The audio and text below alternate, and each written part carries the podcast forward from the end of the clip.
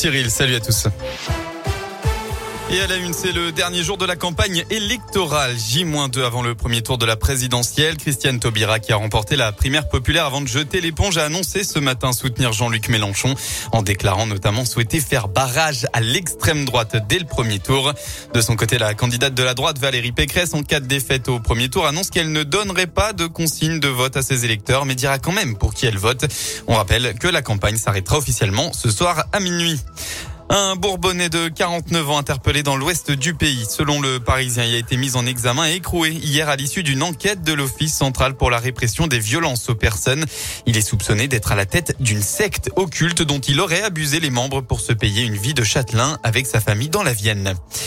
Dans l'actu aussi, le suspect interpellé après cette grosse frayeur ce matin à Toulouse. Un homme soupçonné d'être entré dans la cathédrale en pleine messe et d'avoir déposé un colis au pied de l'hôtel avant de prendre la fuite est actuellement garde à vue. Il est connu des services de police selon le parquet de Paris. la cathédrale a été évacuée. Des démineurs ont été dépêchés sur place. Dans le colis, il aurait trouvé un engin, ils auraient trouvé un engin explosif artisanal mais sans dispositif de mise à feu.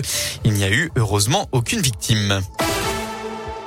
Les sports en football, ouverture de la 31e journée de Ligue 1 ce soir. La SSE se déplace en Bretagne à Lorient. Ce sera à 21h. Une rencontre entre concurrents directs pour la course au maintien. Les Verts sont 18e, les Merlus sont 16e. L'occasion pour Enzo Crivelli d'être titulaire pour la première fois depuis son recrutement. Il était arrivé blessé fin janvier et avait rechuté. L'attaquant a donc hâte de retrouver du temps de jeu. C'est compliqué, mais on doit prendre sur soi et prendre son mal en patience. Beaucoup d'impatience pour moi aussi parce que ça faisait longtemps que je n'étais pas sur un terrain. Donc euh, refaire mon métier, c'est ce que j'attendais et c'est ce que j'ai fait. Donc rien de mieux. C'est un soulagement déjà d'être rentré contre Marseille. Ça m'a fait euh, du bien au moral et, aux jambes. Tous les jours, je m'entraîne pour, euh, on va dire, continuer ma préparation et être de mieux en mieux.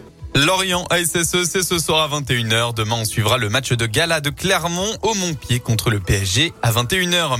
En basket, et on retrouve le championnat élite avec euh, la chorale de Rouen ce soir qui reçoit Paris. Le coup d'envoi sera donné à 20h.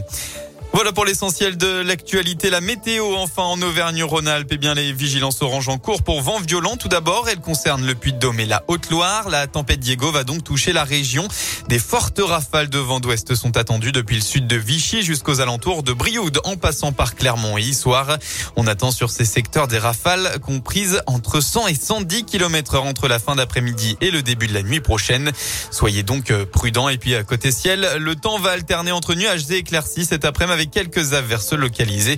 Pour le mercure, enfin, eh bien, vous aurez au maximum de votre journée entre 13 et 17 degrés. Bel après-midi à tous sur Radio Scoop. Merci.